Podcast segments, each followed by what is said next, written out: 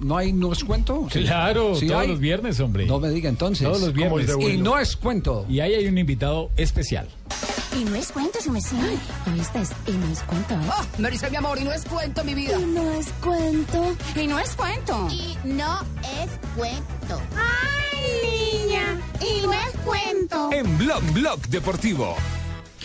El invitado es don Víctor Hugo Aristizábal. ¿Quién nos recuerda a Aristigol, el jugador de Atlético Nacional, jugador goleador en Brasil, jugador también de la Selección Colombia? Ahí está don Víctor Hugo Goleador de la. Copa América. de Goleador de la 2000, Copa América. sí, 2001, 2002. 2001. El golazo, el golazo que le hizo en un partido amistoso también a Chile, un golazo de tacón Sí. tirándose hacia adelante, Pues, espectacular. campeón, más o menos. Al Pato Toledo. Sí, señor. Ahí está, y no es cuento. Y no es cuento Sanabria.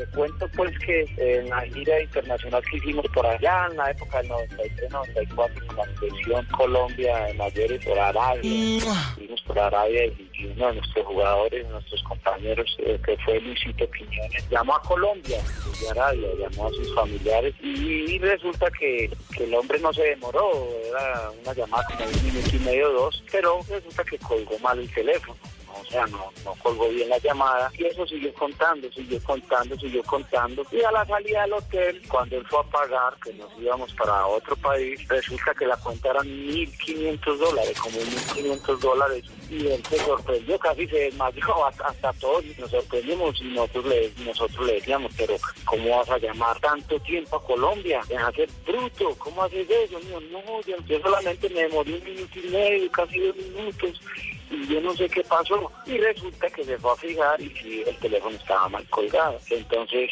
le llegó esa cuentecita y entre todos y entre todos le ayudamos a pagar porque eran casi todos sus viáticos, sus viáticos de un mes, 1.500 dólares que se le iban a ir al pobre Luisito Quiñones y nosotros le colaboramos y por supuesto la gente de la federación. Y ya después de eso ya colgaba tres veces el teléfono seguido para que no le llegara a esas cuentas, porque esa es una de las anécdotas que nunca iremos a olvidar los de la selección Colombia. Ah, de Quiñones. Jugadorazo, pero moroso. usted. Ah, y no es cuento.